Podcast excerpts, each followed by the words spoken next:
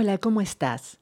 Esto es Indomable, episodio número 63, y hoy vamos a hablar sobre la diferencia entre la terapia y el coaching.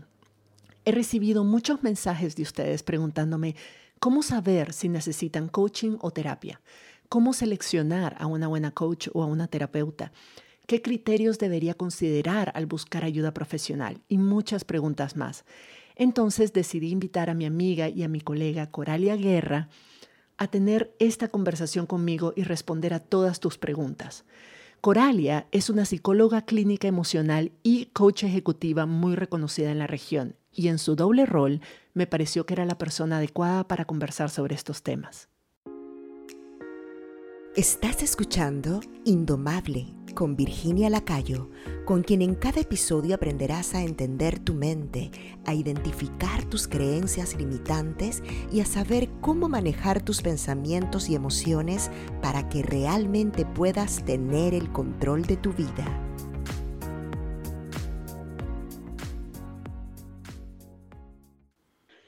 Bueno, para empezar, gracias Coralia por darme la oportunidad de tener esta conversación con vos. Vos sos una persona que yo conozco desde los inicios de los 90 y que, no, desde antes, en realidad, desde que estábamos en secundaria, o sea, en los 80, imagínate. No calculen la edad, por favor. Pero te conozco desde hace bastante, sos una persona que como ser humano, como mujer, como empresaria, además admiro muchísimo, pero además tengo la experiencia personal directa de trabajar con vos, tanto en tu calidad de terapeuta como en tu calidad de coach.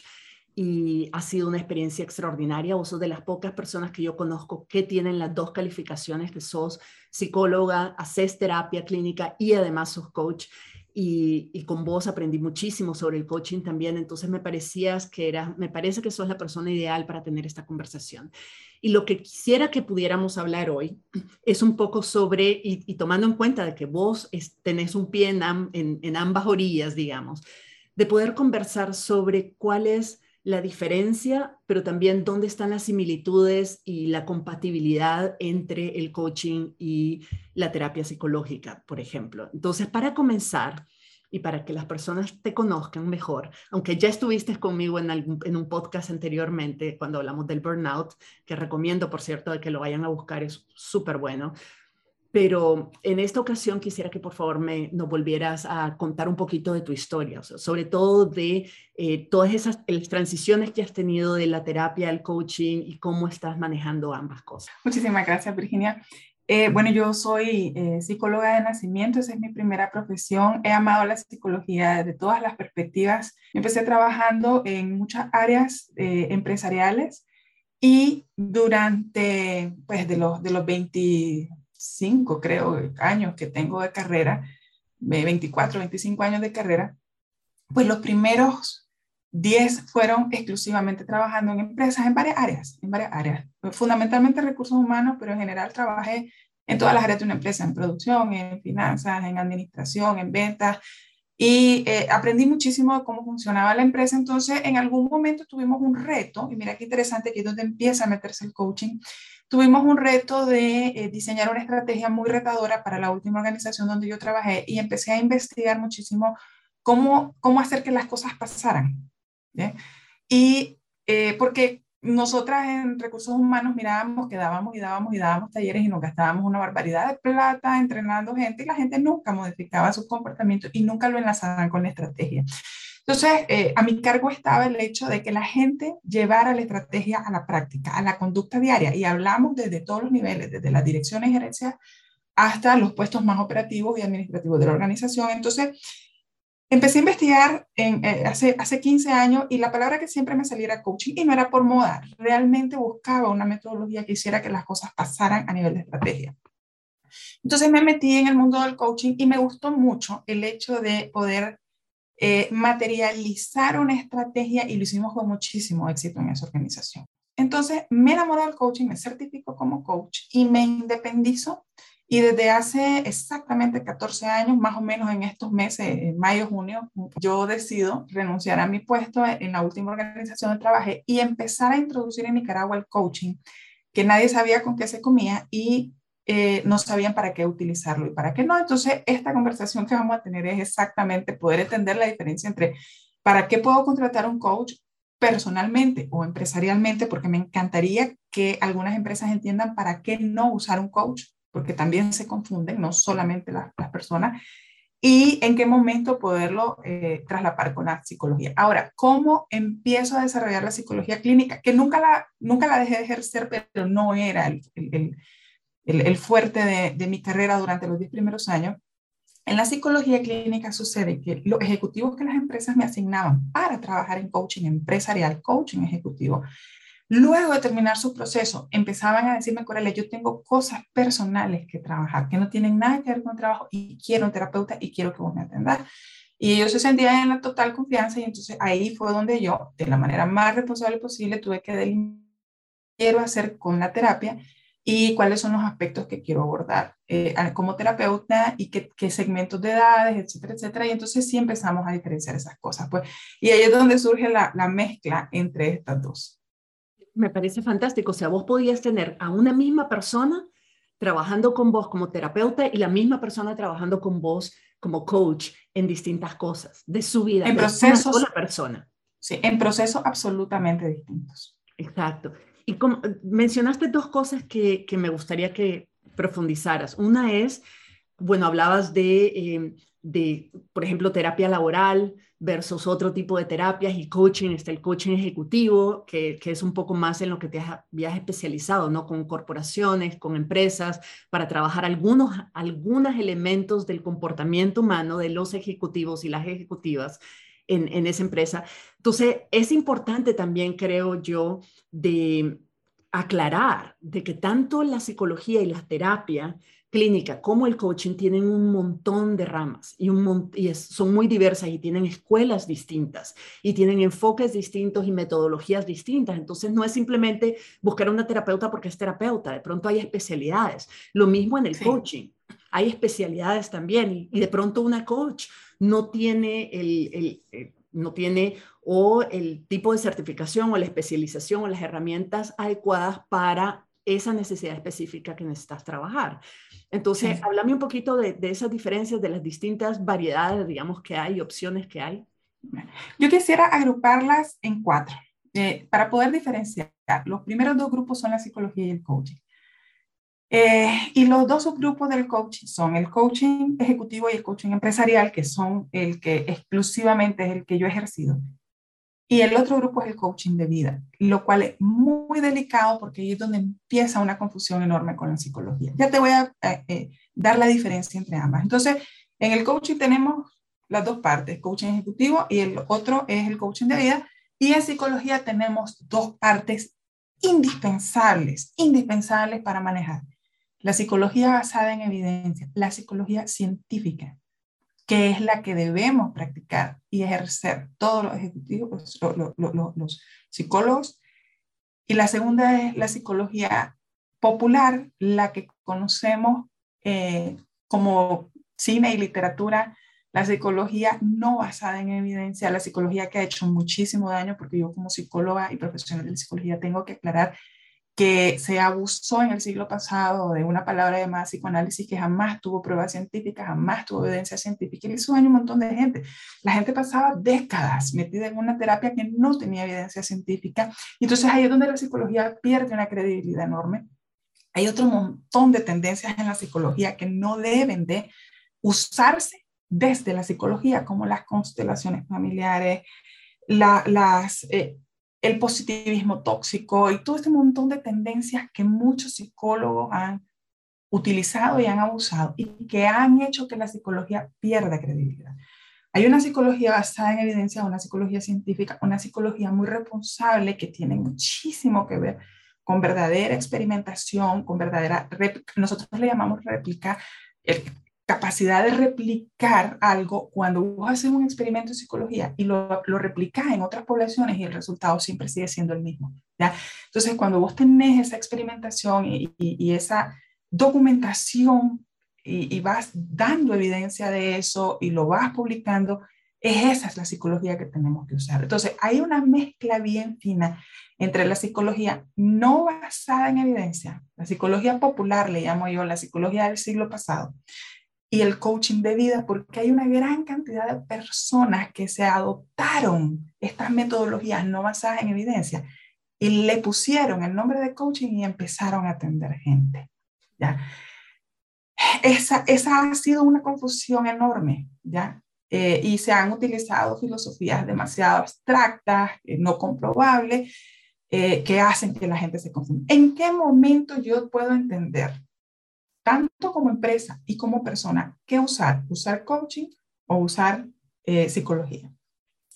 Si vos sos una persona que, que dirigís una empresa y tenés retos con tu gente, tenés varias posibilidades. Primero, el coaching, desde mi perspectiva, yo lo hago ejecutivo, yo no hago coaching de video, hago coaching ejecutivo, coaching empresarial. ¿Qué hago? Yo recibo a un ejecutivo que tiene metas, que tiene indicadores y que tiene una estrategia específica y nosotros en las sesiones identificamos las acciones y decisiones que esa persona debe tomar para que él y su gente logren ejecutar la estrategia. Y es una conversación muy profesional. A mí me sirvió muchísimo haber trabajado en cada área de una organización en producción, en ventas, en finanzas, en recursos humanos, porque puedo entender cada reto que hay dentro de eso y sé cómo se viven en la realidad de las corporaciones esta área y poder ayudar a un ejecutivo a poder lograr sus indicadores. Eh, y es una, un ejercicio que es comprobable financieramente. O sea, vos en una sesión le puedes ahorrar hasta 2 millones de dólares a una organización con una específica decisión que un ejecutivo puede tomar. Y yo se lo demuestro a mis organizaciones, a las que tengo como clientes, y automáticamente les decimos, señores, estas fueron las decisiones que se cambiaron en las sesiones de coach ejecutivo empresarial y estos son los indicadores que se modificaron a través de estas acciones. Hay que tener como coach un gran conocimiento de cómo se gestionan los indicadores, cómo se establecen las metas, cómo se miden las métricas, etcétera, etcétera. Hay que tener muchísima formación, muchísima responsabilidad, porque igual puedes hacer que un ejecutivo tome una decisión equivocada y llevas al traste a la empresa, ¿ya? Para mí, ese es el único coaching que se debe hacer en las empresas. Las empresas tienen un problema de interpretación con respecto al coaching y cuando un ejecutivo se está portando mal, te piden que le deje un coaching como regañado a la dirección. Anda, andate a la dirección, vas castigado y mientras no te compongas no te podemos dar una buena evaluación. Eso nunca lo deben hacer las organizaciones. Cualquier ejecutivo que tenga un problema de comportamiento agresivo en, eh, en, cualquier nivel, normalmente en, en posiciones de liderazgo, Cualquier ejecutivo que esté demostrando un desgaste emocional, un desgaste de su atención, tiene que ir a terapia, pero la empresa no lo puede mandar ni lo debe mandar. La empresa se lo puede sugerir e incluso se lo puede pagar si quiere. Yo tengo una gran cantidad de empresas que me pagan terapia para su gente, pero es su gente la que la pide. ¿ya? Y nunca debemos hacer coaching con una persona que está en burnout. Jamás. ¿Por qué? Porque el burnout es una condición clínica que requiere un especialista y un tratamiento clínico, un abordaje clínico. Y cuando hablamos de clínica, hablamos de psicología basada en evidencia y no psicología, la del siglo pasado, la interpretativa, la, del psicoanálisis, la que nunca se pudo demostrar científicamente. Entonces, las organizaciones nunca deben utilizar el coaching para problemas de comportamiento de un ejecutivo. Problemas de comportamiento la mayor parte de las veces generados por procesos equivocados, por procesos contradictorios, ambiguos, órdenes ambiguas dentro de la organización. Entonces viene un momento en que el ejecutivo explota y dice, bueno, ustedes me están pidiendo una cosa, pero también me están pidiendo la otra. Me están pidiendo que la gente tenga calidad de vida, pero me están poniendo unas metas incapaces de cumplir. Entonces tengo que reventar a la gente, estoy colapsado, no entiendo, y entra en conflicto la persona. ¿ya?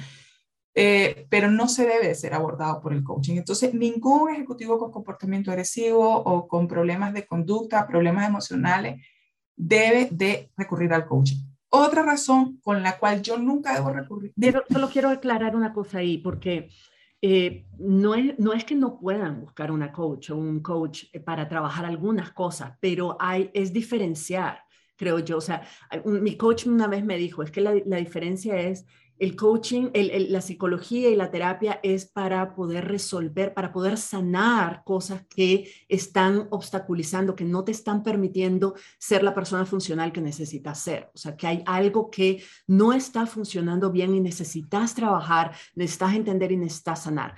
Y el coaching es más, más bien para personas que son funcionales, que, que realmente funcionan bien, pero que aspiran a mejorar ciertas áreas de su vida, a lograr ciertas metas, a identificar dónde se pueden estar saboteando y cómo pueden superar sus propios mecanismos de autosaboteo para poder lograr lo que quieren lograr, mejorar sus relaciones, eh, cambiar de carrera, qué sé yo, este, empezar, empezar proyectos nuevos, eh, eh, simplemente todo el trabajo de crecimiento personal también y desarrollo personal, que no es lo mismo que tengo un problema que necesito sanar, que necesito resolver. Correcto, y es ahí donde iba a ser la diferencia entre en qué momento paso al coaching de vida. En el coaching de vida, las personas deben llegar sanas mental y emocionalmente. El asunto es que es muy difícil que alguien sepa qué tan sano está. Y una persona que se siente absolutamente realizada en sus aspectos de vida, en sus aspectos emocionales, de pareja, con ella misma, con sus hijos, no, no, no, no encuentra dificultad en su vida y tiene proyectos muy bonitos que desea implementar y que quiere conversar con alguien a quien pueda contárselo, con quien pueda discutirlo, a quien le pueda rendir cuentas. De hecho, una de las cuatro disciplinas de la ejecución estratégica es la rendición de cuentas, ¿ya? Y, y, la otra es el alineamiento estratégico. Entonces, vos, desde tu postura psicológica sana, puedes buscarte un coach de vida, porque tal vez no necesitas a un terapeuta que te mire clínicamente, y desde tu postura psicológica sana, decir, yo me siento muy bien, me siento plena, quiero implementar tales proyectos, quiero discutir mis estrategias con alguien que entienda de esto y podéis utilizarlo. De hecho, yo tengo una cliente que tiene, que de, fue una de mis primeras clientes, que tiene 14 años de pagarme una sesión mensual. Es una mujer que está en un puesto de dirección en una empresa. Y ella me dice, Coral, es que aquí arriba me siento bien sola. y quiero tener con quién hablar. Entonces ella me paga una sesión mensual desde hace 14 años porque ella quiere hablar de algo. Ella quiere tener con quién discutir sus dudas, sus visiones, sus, sus ideas que andan en la cabeza. Quiere tener a alguien que pueda entender ese nivel en el que está conversando y que le pueda dar una conversación en la que ella pueda dilucidarse ella misma. Yo a eso le llamaría coaching de vida. De hecho, no es un coaching ejecutivo. No estamos directamente abordando ninguna estrategia, no estamos abordando ningún objetivo, ninguna meta, ningún indicador. Ella solamente necesita tener alguien con quien aclararse a ella misma. A eso le llamaría yo coaching de vida. Pero ella está muy sana, ella no necesita terapia. ¿ya? Cuando ella misma se siente confundida con su propia vida, se siente trabada, me dice, Corel, te necesito, pero como psicóloga. y empezamos un proceso terapéutico súper diferente a las conversaciones que tenemos cada mes. ¿ya?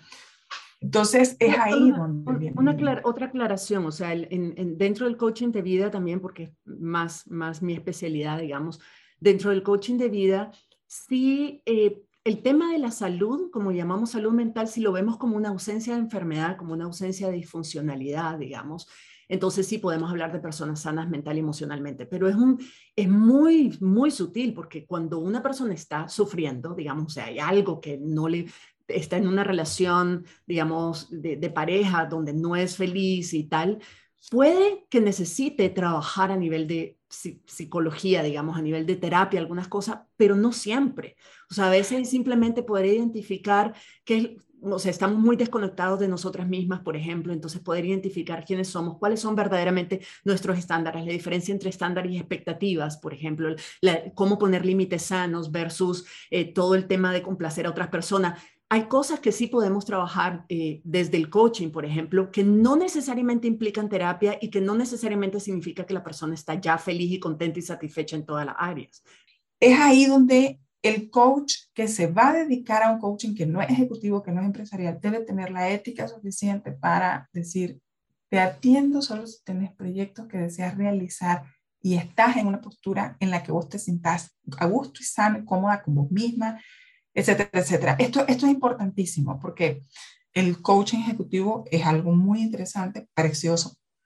Y hay gente yo leo muy, muy frecuentemente en páginas de psicólogos, hay gente que le vuelan penca, discúlpenme la expresión, ¿verdad? Pero así lo decimos en mi país, le tiran duro al coaching y lo descalifican por completo, pero no es así. O sea, el coaching ejecutivo es, es, algo verdaderamente funcional, es algo que a los ejecutivos y a las empresas les funciona muchísimo, no tiene nada que ver con terapia y verdaderamente es comprobable sus resultados. Los puedes evidenciar, material, los puedes materializar sus resultados, los puedes medir.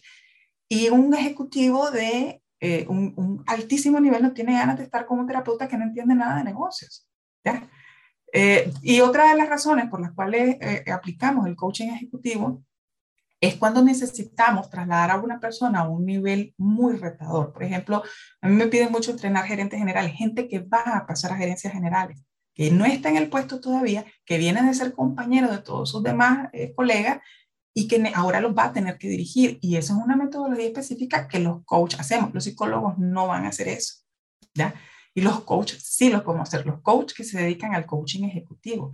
Y en el coaching de vida es indispensable aclarar antes de atender a una persona que te sentís cómoda, que te sentís muy sana con vos misma y que traes proyectos y que necesitas a alguien con quien conversarlo, con quien aclararte, a quien rendirle cuentas de cómo va tus avances, un acompañante que verdaderamente te ayude a llegar al camino donde querés desde una postura verdaderamente sana. ¿Cómo sería, ¿Cuál sería un caso, por ejemplo, en el que vos podrías, digamos, si hicieras coaching de vida, en el que vos podrías tener a una persona eh, manejando una, su vida de, con dos especialistas al mismo tiempo, o sea, con un coach de vida o una coach de vida y con una terapeuta? Repetime, por favor, la pregunta, porque al inicio sí te entendí, pero ya después eh, me confundí un poquito. ¿en qué, en, dame, ¿Podrías darme un ejemplo eh, para, para, hacerlo más, más claro, donde una persona diga, estoy trabajando en mí y en mi vida, y entonces estoy trabajando con una coach de vida, no ejecutiva, sino coach de vida para esto, y al mismo tiempo estoy eh, con una terapeuta para esto? La misma persona, o sea, puede, puede funcionar al mismo tiempo, o sea, son, no son una cosa o la otra necesariamente, o sea, alguna cosa, de pronto vos identificas, no, lo que yo quiero es trabajar en esto y necesito una terapia, o lo que yo quiero trabajar en esto y una terapia es como contratar a especialistas de la NASA para hacerte la cena, ¿verdad? A lo mejor lo que necesito es, realmente una coach de vida que me ayude a trabajar este tema y a, y a lograr lo que quiero lograr. Y hay momentos en que a lo mejor en una misma área de vida, por ejemplo, relaciones, podés tener, podés trabajar con las dos al mismo tiempo, pero cada una en un, en un, en un aspecto distinto, digamos. ¿Qué, por ejemplo, ¿qué caso se te ocurre? Ajá. Tienes una persona que tiene un proyecto y que se siente cómoda con todas las áreas de su vida y tienes una persona que tiene un proyecto muy interesante, quiere eh, tener a alguien que le acompañe en ese proyecto, a eso le llamaríamos coaching de vida, contrata a un coach o una coach y empieza a eh, formular su estrategia con este coach, empieza a contarle cómo va, empiezan a discutir acciones, decisiones, y ahí tenés a esa persona. Sin embargo, esa persona tiene una adicción. Posiblemente esa adicción nunca interfiera con su proyecto, posiblemente sí, ¿ya? Pero esa adicción nunca debe ser tratada por el coach. De hecho, ni siquiera, y si interfiere con el proyecto, no debe ser tratada por el coach. Esa adicción debe ser referida a una persona en terapia clínica, profundamente y además preparada para manejar adicciones, porque no todos los psicólogos podemos manejar adicciones. Y hablemos de los diferentes tipos de adicciones. Te voy a poner un ejemplo. Una adicción que no interfiere con el proyecto de esta persona que va viento en popa y va divino y va de maravilla es una adicción a la comida. La persona feliz de la vida come lo que le da la gana, pero nunca interfiere en el proyecto, jamás. Entonces vos tenés una coach de vida trabajando, una persona que se siente muy bien con su proyecto y tenés a una terapeuta trabajando con la misma persona una adicción a la comida. Hay otras adicciones que sí interfieren con el proyecto, como por ejemplo el, gasto compulsivo o la adicción a, a, las compras compulsivas, porque nunca vas a tener un orden financiero para el proyecto. Bien, y puedes tener a otra persona o a la misma persona que sí, va muy bien con su proyecto, pero tiene una adicción a las compras, al gasto compulsivo, y sí interfieren con el proyecto porque no va a tener un presupuesto ordenado o no lo va a poder administrar adecuadamente, aunque su idea sea genial, aunque las ventas, de hecho, yo tengo un montón de clientes así, aunque las ventas le vayan geniales, la persona tiene trastornos serios a la hora de administrar sus propios ingresos y eso es un problema de adicciones, de comportamiento y no debe ser abordado por el coach nunca, aunque interfiera con el proyecto. Debe ser referido a clínica porque es un problema comportamental, es un problema de adicciones y no lo vas a resolver con algunas preguntas de coaching. Las adicciones son bien profundas, están súper arraigadas y aún para los psicólogos es muy difícil trabajarlas. Entonces ahí es donde puedes tener una diferencia entre una persona que va muy bien con su proyecto, va vendiendo de maravilla, va vendiendo millones y tiene serios problemas con su propia administración personal. Tienen que ser abordados por especialistas distintos. El, el asunto, Virginia, y quiero, quiero tocar este tema porque no lo quiero dejar pasar. El asunto es que tenemos una gran cantidad de personas que se meten a coaching con un positivismo muy tóxico, creyendo que pueden manejarlo todo y creyendo que con, un dale para adelante las personas pueden hacer esa mejoría. Y es una postura bastante irresponsable de una gran cantidad de colegas que han desprestigiado la profesión, así como la profesión de la psicología se desprestigió con un montón de prácticas no científicas. Igual, la muy noble metodología del coaching se ha desprestigiado con un montón de personas que se metieron por pura ganas de ganar plata a, a, prácticas que no debían, pues, pero pues por ahí viene. Yo entiendo, yo creo que hay, hay, tiene que haber una ética profesional y mucha responsabilidad de parte de cualquier persona que trabaje con otra persona en cosas que son personales, o sea, que son, yo creo que es importante entender también de que, de que cada, cada ser humano es sumamente complejo y es único. Entonces, no hay fórmulas, ni en la terapia, ni en el coaching para decir esto le funciona a todo el mundo y entonces lo mismo funciona a todo el mundo, porque aunque nosotros estemos siendo muy... Eh, deductivos, o sea, que, que, digamos, esto, yo lo que quiero es trabajar en este tema en particular, o sea, en, en qué sé yo, algo de mi inseguridad o mi falta de confianza en mí misma para poder eh, lanzar mi proyecto de emprendedurismo, por ejemplo, algo así, de, de poder entender de que ese aspecto está afecta y es afectado al mismo tiempo por otras áreas de tu vida y por otras experiencias y por tu pasado y por tu, tu sentido de identidad y por tu experiencia actual. Y yo creo que independientemente si somos coaches o si somos terapeutas, mantener clara la idea de que las personas son sumamente complejas y de que tienen muchas cosas involucradas y que probablemente además necesiten varios tipos de abordajes para varias áreas de su vida y que todo se todo va a ayudar. Yo creo mucho en la agencia también de las personas, en, en, el poder que las personas tenemos de y en la responsabilidad que tenemos de eh, asumir, la, digamos, asumir la decisión, asumir la responsabilidad de nuestro propio bienestar y de nuestro propio proceso de sanación y de crecimiento.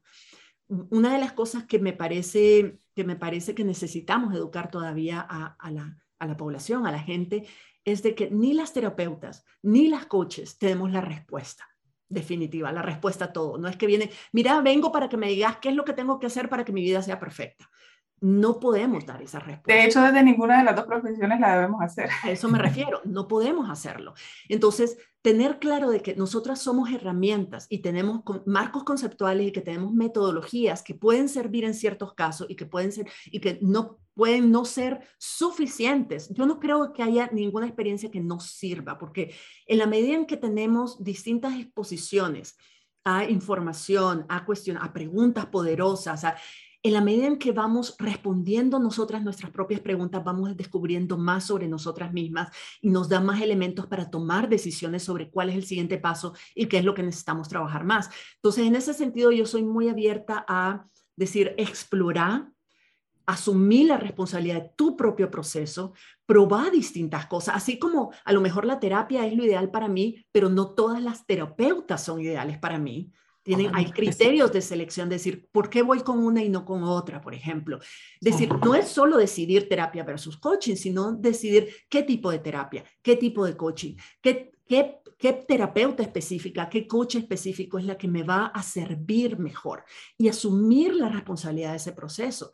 Yo, por ejemplo, he experimentado, yo soy coach y soy coach ejecutiva, me certifiqué como coach ejecutiva, o sea que comparto mucho y hemos trabajado vos y yo juntas como coaches ejecutivas y me certifiqué como coach de vida y creo que es realmente una escuela extraordinaria porque realmente nos enseñan todo esto y nos enseñan, yo, yo estoy calificada hasta cierto punto, no para hacer terapia, pero para identificar cuando está fuera de mis límites, para identificar cuando ya ese es un tema que yo no debería tratar de abordar, sino referir a una persona y tengo, por ejemplo, te tengo a vos también como referente, decir, esto es algo que creo que trabajarías mejor con Coralia. No significa que la experiencia que tenga conmigo no vaya a ser útil y no le vaya a dar algunas luces, así sea solo para descubrir esto, por ejemplo, solo para descubrir esa necesidad que a lo mejor no sabía que tenía. Eh, y, yo personalmente también he recibido en algunos momentos terapia psicológica para ciertos temas y he explorado otras terapias alternativas, o sea, lo que, que no es psicología, como vos decís, pero son terapias alternativas. las terapias psicosomáticas, por ejemplo, terapias, eh, no he hecho constelaciones familiares, pero lo haría, porque para mí, siendo yo una persona que tiene un interés constante de crecimiento, o sea, me interesa conocerme mejor, me interesa aprender más de mí, me interesa entender más los vínculos, cómo todo mi pasado, mi presente, mi futuro, mi imaginación, mi ego, mi, mis propios prejuicios, mis propias eh, creencias limitantes y las formas en las que yo me autosaboteo, todo está relacionado. Entonces, para mí, mientras más exposición tenga, mientras más explore, más insumos tengo yo para entender lo que realmente necesito y tomar decisiones informadas. Entonces, en ese sentido, soy muy de, ¿qué es lo que, de, que las personas pensemos, asumamos la responsabilidad, digamos, qué es lo que yo necesito, yo buscar la ayuda. como vos decís, perdón, como vos decís, es súper importante, yo creo que en el coaching también, es súper importante que la persona tenga el deseo y la conciencia de decir, voy a buscar este tipo de apoyo porque yo lo quiero para mí, no porque me lo están imponiendo, no porque alguien me dijo que era lo que necesitaba, porque si no hay ese compromiso personal de decir, yo estoy asumiendo responsabilidad sobre mi proceso y por tanto yo asumo responsabilidad sobre los resultados también. Necesito encontrar una, una guía calificada que me guíe en el camino correcto, pero en última instancia en última instancia, incluso la terapia, vos podés hacerme terapia y vos me puedes decir, mira, te recomiendo esto, te doy esta sugerencia, este es el próximo paso, pero si yo no lo hago, nada va a cambiar. No es porque voy a sesiones con vos que mi vida va a cambiar. Va a cambiar en la medida en que yo hago algo con la información que estoy descubriendo sobre mí misma y, con, y, poniendo en práctica las nuevas, nuevas prácticas nuevos hábitos, etc. Y que yo tome decisiones sobre eso. Y, vos acabas de mencionar una palabra importantísima y es eh, una guía calificada y es ahí donde está el inconveniente, Virginia. Que las guías calificadas se venden por docenas y se venden mágicamente en las redes sociales y te confunden muchísimo. ¿ya? Eh, y en esto de las guías calificadas, las personas que te prometan una solución sí o sí, descartalas. Pues son personas que eh, no te están siendo sinceras y no te están siendo honestas. las personas que, a las que tienen solución a todo y que pueden abordar todo tipo de casos, descartarlas. Eh, las personas que no te dicen, mira, yo no voy a poderte ayudar en esto, esas personas que no te dicen eso, descartarlas a la hora de buscar una guía calificada. Eh, y en las guías calificadas es importante que vos hagas esa delimitación, como bien dijiste, por lo menos estar clara de lo que, cuáles son mis límites, hasta dónde yo puedo llegar. Y eso es indispensable. Si no encontrás un profesional que te diga eso, descartalo, porque te vas a meter en un proceso que eh, le sirve al profesional, pero no te sirve a vos, no te va a servir. Hay una, y a esta gente yo no le llamaría profesional, pero hay una gran cantidad de personas que, que han desprestigiado o desvirtuado o prostituido esta profesión. De hecho, eh, yo, yo en Nicaragua tenía mi, nombre como coach ya bien posicionado, muy serio, me había costado mucho darle seriedad a este asunto del coaching. Y de repente vengo a Guatemala y cuando digo que soy coach me quedaban viendo casi que como traficante. Pues, o sea, estaba súper desprestigiada la, la profesión. Tanto que tuve que empezar a utilizar otro tipo de, de, ejercicios, como por ejemplo la clínica, para poder eh, estar eh, en, en, las redes sociales o en el mercado laboral desde una perspectiva distinta porque verdaderamente, y en general se fue desprestigiando demasiado. Creo que hay una, como no es una profesión regulada, Virginia, hay una gran cantidad de gente que se ha metido a, a estafar gente, a un montón de charlatanes, pero eh, ¿cómo los puedes descartar? Gente que te da la solución para cualquier cosa, que no tiene límites en nada, que no te delimita su ejecución y que simple y sencillamente empieza, no te da herramientas. Todo es un discurso, todo es echarle ganas, todo es todo se puede. Ese tipo de personas no te van a, ser sinceras. Eh, en el coaching de vida yo lo miro así, mira Virginia, todas las personas podemos hacer ejercicio por nosotras mismas. ¿ya? Yo puedo salir a caminar y puedo salir al gimnasio y yo puedo hacer mi ejercicio sin un coach. Pero cuando tenés un coach hay una diferencia enorme entre no lesionarte y no eh, sobre excederte en algunas cosas con los ejercicios más eficientes, o sea, logramos Tener ejercicios más eficientes. En 15 minutos en vez de 45, por ejemplo. Porque Bien dirigidos, más eficientes. Sin embargo, a la hora de seleccionar tu coach físico que, con el que vas a hacer ejercicio, también tenés que identificar si esa persona tiene una preparación profesional real en el ramo o solo toma un cursito de, de instructor de Zumba de dos días y que te va a terminar haciendo parte. O sea, va a agarrar una persona hipertensa y le va a exigir porque es que tenés que dar más de voz y la va a terminar eh, tendida en la lona porque la persona tuvo un infarto o algo parecido. A eso me refiero cuando hablamos de coach de vida. Yo puedo hacer mi proyecto sola, sí, sí, lo puedo hacer sola. Sin embargo, cuando tengo una persona que me pueda acompañar y con la debida certificación y, y formación, ok hay profesionales, por ejemplo, yo, eh, tenemos un colega que a mí me encanta, que, que, lleva años estudiando coaching y tiene una carrera hecha de años en coaching, estudiando, eh, y es una persona muy seria con sus procesos versus alguien que simple y sencillamente toma un pequeño curso de dos, 16 horas. Es diferente, ¿ya? Y, y vos misma eh, has visto cómo puede ser la diferencia entre el, todas las certificaciones que a vos te ha costado estudiar y estudiar y estudiar versus alguien que simple y sencillamente va y esto es lo que yo he hecho. Yo como psicóloga, por ejemplo, soy muy concreta con la gente. A mí todo el mundo me busca para componer a sus hijos y yo soy bien clara y digo, yo no atiendo niños ni adolescentes. No te compongo la vida de tus hijos y los problemas que tengas con tus hijos los podemos abordar como adulta, pero nunca voy a atender a un niño porque no soy una psicóloga infantil y no soy una especialista en terapias del desarrollo, ni de lenguaje, ni de esto, ni de aquello, ni de lo otro. Yo tengo que ser bien clara con la gente.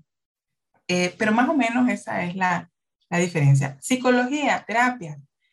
Eh, cualquier cosa que no sea demostrable clínicamente, yo estoy en una postura muy rígida de que no se le debe llamar terapia. Se le puede llamar cualquier otra cosa, filosofía, lo que sea. Y poder ejercerla y te puede funcionar si quieres, pero no debe ser nombrada como terapia. Las terapias deben de tener una comprobación científica y replicable.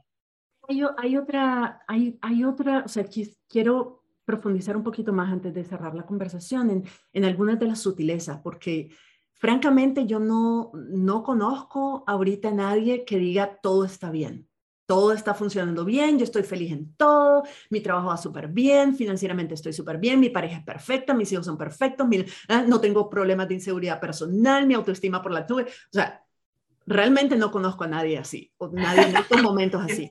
yo tampoco. exacto. Entonces, a mí, por ejemplo, me han buscado como coach de vida, yo he apoyado y he trabajado con personas que, y me parece interesante porque por ejemplo, me han buscado y me dicen, mira Virginia, es que, sabes, con la pandemia, no sé qué, yo quiero encontrar pareja, pero es que está complicado, es difícil, me siento sola, me eh, quiero una relación de pareja bonita, estable y tal. He tenido relaciones malas en el pasado, entonces estoy como, no sé cómo, qué necesito cambiar yo para poder encontrar y construir una relación de pareja más sana, por ejemplo. En ese momento, una persona que viene a mí así tiene dos opciones. Uno, asumir de que hay algo malo con ella y decir, necesito una terapia porque algo, hay algo malo, disfuncional en mí, el problema soy yo, necesito eh, sanar. Y a lo mejor es cierto, pero a lo mejor no. A lo mejor no es un tema necesariamente de que hay un problema y, y es importante que no asumamos creo que es importante, o sea, esa es la sutileza. Creo que es importante no asumir de que cualquier dolor que estamos experimentando o cualquier mala experiencia o cualquier dificultad o cualquier obstáculo que sentimos que, ay, no logramos y que estamos volviendo a lo mismo, necesariamente significa que sos una persona disfuncional o que tenés una disfuncionalidad emocional o mental. Simplemente somos personas humanas, todas tenemos retos, todas entramos en crisis, todas hacemos drama en nuestra cabeza porque así es como funciona nuestro cerebro, está diseñado para ser dramático, está diseñado para ser catastrófico y para sabotearnos un montón de cosas. Entonces, en esos casos, por ejemplo, yo he ayudado a muchas personas en relaciones de pareja, a encontrar pareja, a mejorar la relación con sus madres, con sus padres, con sus hijas, con sus hijos, etcétera, a, lo mejor a desarrollar confianza en sí misma. Hay situaciones que podrían ser abordadas desde la terapia y a lo mejor en estos casos, por lo menos en los casos que yo trabajé, y en parte es porque tengo las calificaciones para saber hasta qué punto sí puedo apoyarlas y hasta qué punto necesitan otro tipo de apoyo, pero en estos casos, por ejemplo, funcionó muy bien y, realmente los resultados que ellas obtuvieron fueron extraordinarios y están bien en, esa, en, eso, en esas áreas, ¿verdad? Y tengo, por ejemplo, tuve la experiencia de una persona que me decía, quiero, eh, quiero poder construir una mejor relación de pareja eh, y estaba con dificultades en la relación y trabajamos algunas cosas. Y yo le dije, fíjate que hay un tema en particular que sería súper interesante de que trabajaras con una terapeuta, que tiene que ver con a lo mejor historias pasadas, tu relación con tu papá cuando eras chiquita, etcétera, etcétera, vale la pena que lo trabaje y mientras tanto vamos a seguir trabajando en tus estándares sobre las relaciones, en el concepto de tus expectativas, en cómo tus propios pensamientos, tus concepciones de lo que debe ser una relación, de lo que es la relación perfecta, del amor romántico, todo eso, lo podemos trabajar desde el coaching, pero hay, hay un aspecto que vale la pena que trabajes también al mismo tiempo desde la terapia para integrar todo eso, para integrar todos los procesos que estás viviendo y, y que eso te permita convertirte en la persona que querés ser y que necesitas ser para tener el tipo de relaciones que querés tener.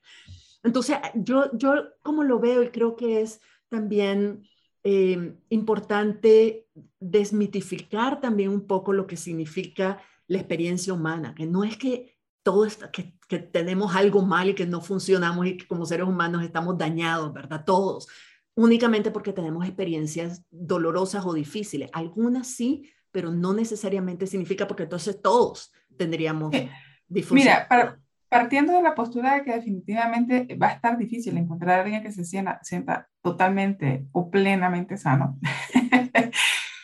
eh, siempre vas a tener a alguien con sus limitaciones ante sus deseos de la vida.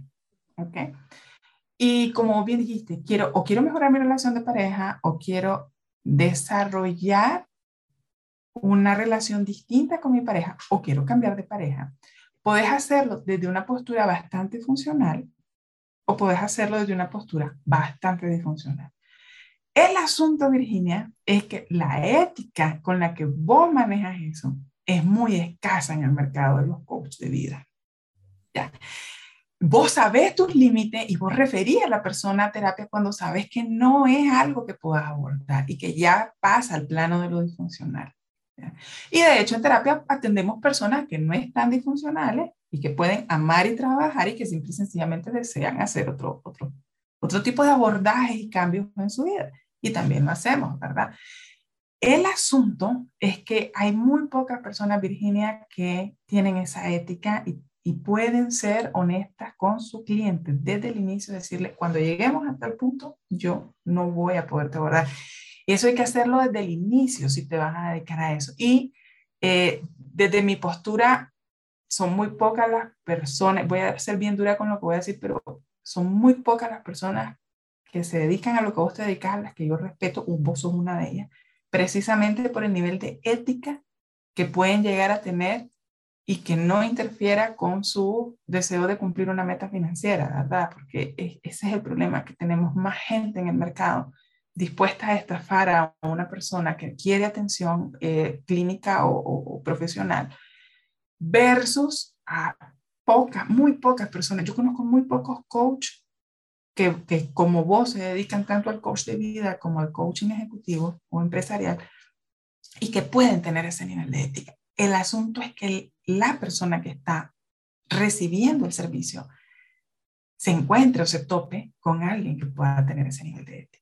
Y es ahí, y, precisamente es ahí donde hay que tener muchísimo cuidado. Y de hecho nos pasa con los psicólogos. Los psicólogos, eh, hay una gran cantidad de demandas por mala praxis, denuncias, precisamente porque los psicólogos tampoco son honestos con las personas y en algún momento se meten a abordar cosas que no deben o las cuales no tienen especialidad y no le dicen al paciente. Y entonces ahí es donde hay una, un desprestigio gigante de nuestra profesión. Pasa dentro de nuestra profesión también no solamente dentro de los coaches.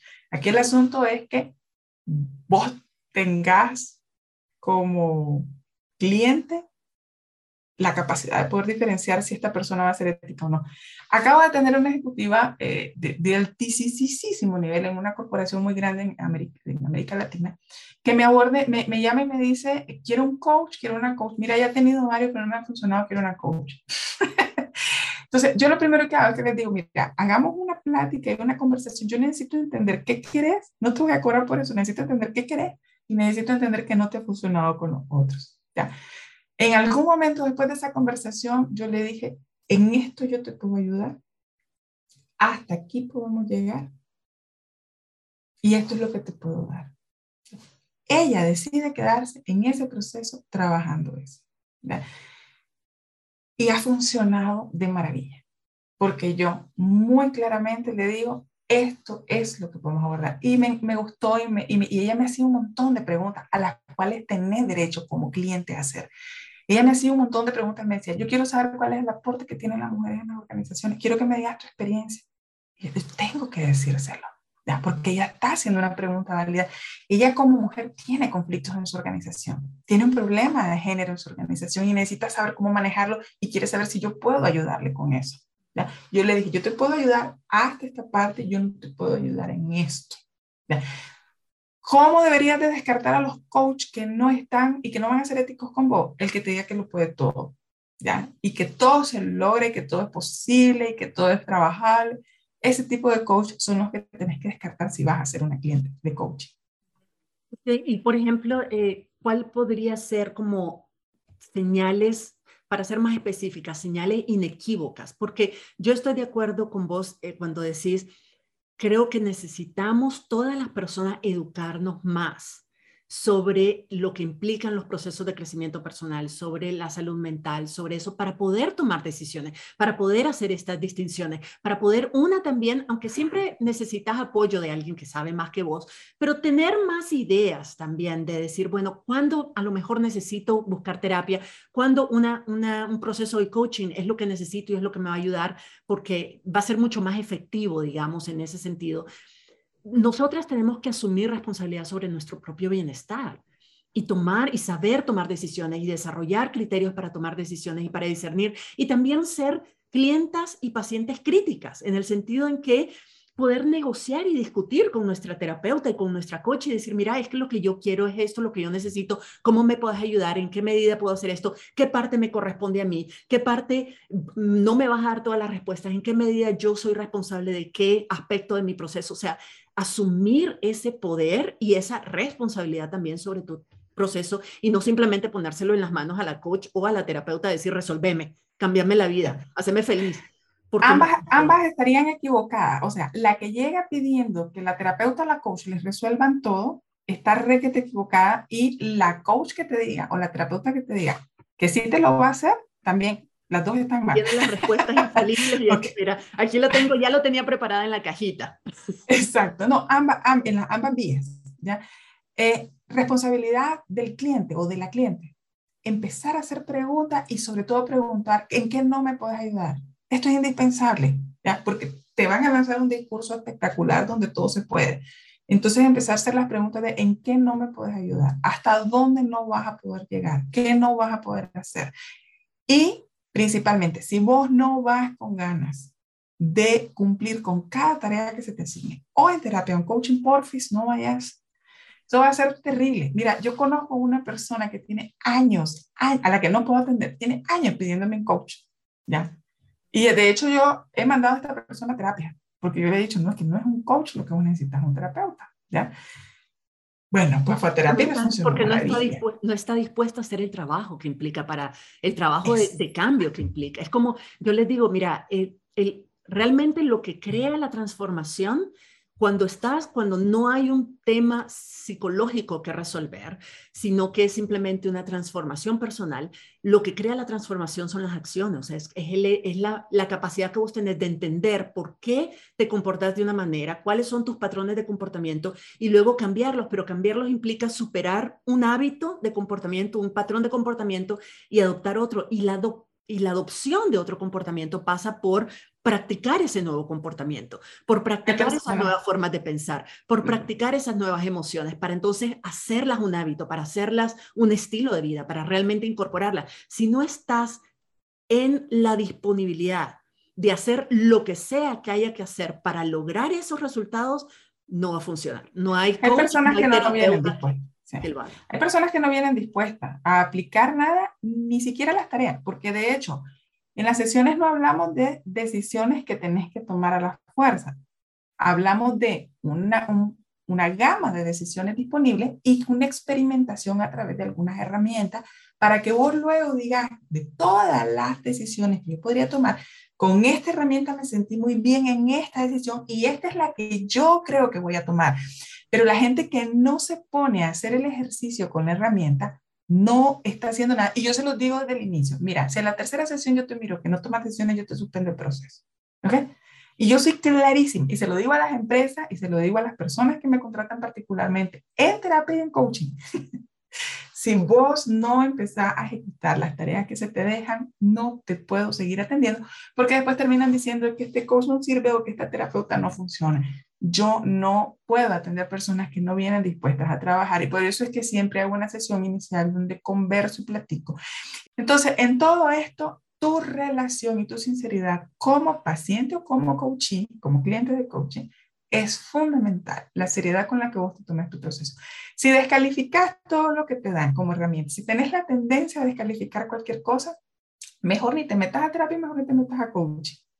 O lo trabajas en terapia, el tema de andar descalificando cualquier cosa, porque tienes pacientes así que dicen, no, que eso no va a funcionar. No, y que eso no, no eso no funciona. Lo hayas probado o no lo hayas probado, ¿verdad?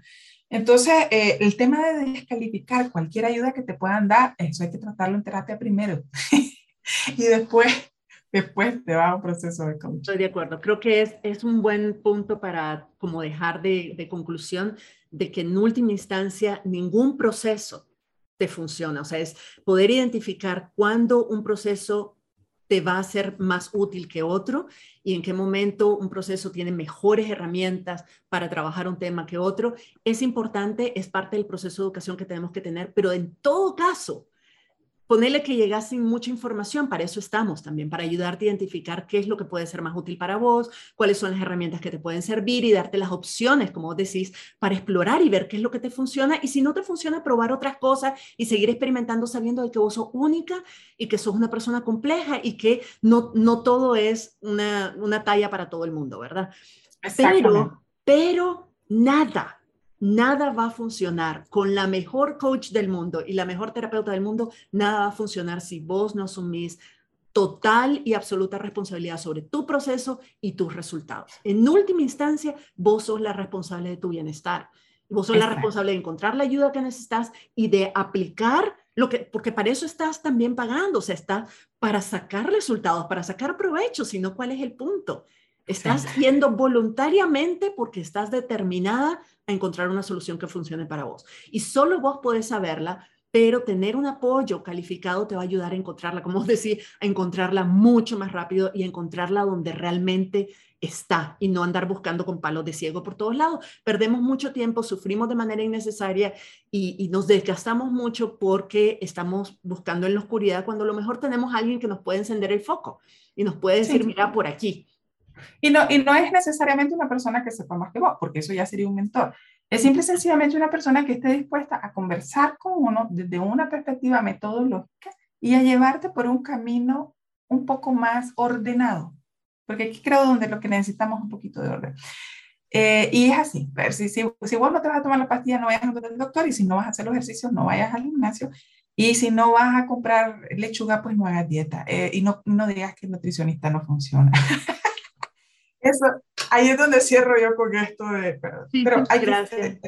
hay que ser muy responsable con, De acuerdo. Muchísimas gracias, Coralia, por, por ayudarnos a entender todo esto también desde una posición en que vos podés ver ambas disciplinas y entonces tenés criterios también para, para discutir desde ambas disciplinas vos compartís algunas ideas que son muy provocadoras, algunas preguntas provocadoras en tus redes, yo te sigo. Entonces siempre, siempre vale la pena por lo menos también saber cuáles son las, las experiencias y, y, el posicionamiento de distintos terapeutas y hacer la diferenciación de decir, ok, ¿cuál, ¿cuál es el estilo que me funciona mejor a mí? Porque a lo mejor habemos hay, tenés opciones entre personas que vos consideras muy calificadas y que te gustan, pero después hay otros criterios más personales, digamos, de decir el estilo, la metodología, este, cuál es el enfoque, la escuela de la que viene, la personalidad, la química incluso que hay con la persona. O sea, sí, tiene, tiene que haber un entendimiento terapeuta-paciente o cliente-coach. En eso es importantísimo yo soy muy, muy, muy ruda, muy rígida, muy dura y exigente con mis clientes o mis pacientes. No, no soy grosera, pero sí soy, soy una persona que no permito que pasen dos, tres sesiones patinando en lo mismo o nadando en la nada. Eh, no soy una persona que vaya a tener a un paciente de 10 años ahí, menos, un año entero ahí. ya tres veces por semana, no, para mí es inconcebible. Para mí, si no hay evolución, definitivamente no es una persona que deba estar trabajando conmigo. Ese es un estilo mío. Hay gente que no aguanta eso. Tal vez soy un poco más comprensible con otra gente, pero eh, cada quien con su estilo. Y esto es importante, que hagas clic, como decimos popularmente por ahí, con alguien y que te puedas entender con esa persona de maravilla. Eso ayuda muchísimo. Mil gracias de nuevo por estar en esta, en esta conversación y en este podcast. Realmente creo que va a ser súper valioso para todas las oyentes. Entonces, mil gracias de nuevo y nos mantenemos en contacto, Coralia. A vos, Virginia, siempre encantada. Espero que este episodio te haya dado luces de cuándo y para qué buscar apoyo profesional y cómo escoger a la persona que mejor te puede ayudar. Mi posición sobre este tema es un poco más fluida que la de Coralia pero ambas coincidimos en que por lo general la terapia es más efectiva y apropiada para ayudar a personas cuyo comportamiento o emociones están interfiriendo con su bienestar general o su desempeño cotidiano. En cambio, el coaching es ideal como herramienta y proceso para el desarrollo y el crecimiento personal. Digamos que para llevarte de bien a mucho mejor en cualquier ámbito de tu vida. Creo, y lo he visto en mi experiencia como coach, que el coaching de vida también puede ayudar a resolver algunas dificultades que tradicionalmente han sido abordadas desde la terapia. Pero por supuesto hay que saber escoger a la coach. Y también creo de que hay muchos tratamientos o enfoques alternativos que son sumamente útiles y eficaces. Yo personalmente he experimentado terapias psicológicas eh, a nivel clínico, digamos, y también algunas de lo que llamamos terapias alternativas. Y al final, todo me ha servido para conocerme mejor y decidir mis propios pasos. En este sentido, comparto con Coralia la importancia de saber seleccionar bien a tu terapeuta o a tu coach para asegurarte de que tienen las calificaciones y la ética profesional necesarias para ayudarte de forma efectiva, pero sobre todo, ambas hacemos énfasis en la importancia de que vos asumas la responsabilidad de tu propio bienestar. No hay terapeuta o coach que pueda ayudarte, por muy buena que sea, si vos no pones todo de tu parte y te comprometes seriamente con tu proceso. Si tu compromiso es serio, estamos aquí para apoyarte y no hay nada que no se pueda resolver. En última instancia, esta es tu vida Solo vos la estás viviendo y solo vos sabés lo que es mejor para vos. Sentirte bien es un derecho y una responsabilidad, tanto individual como colectiva. Ánimo, sabes que contás conmigo siempre. Gracias por tu confianza y nos escuchamos en la próxima. Estás escuchando Indomable con Virginia Lacayo, con quien en cada episodio aprenderás a entender tu mente, a identificar tus creencias limitantes y a saber cómo manejar tus pensamientos y emociones para que realmente puedas tener el control de tu vida.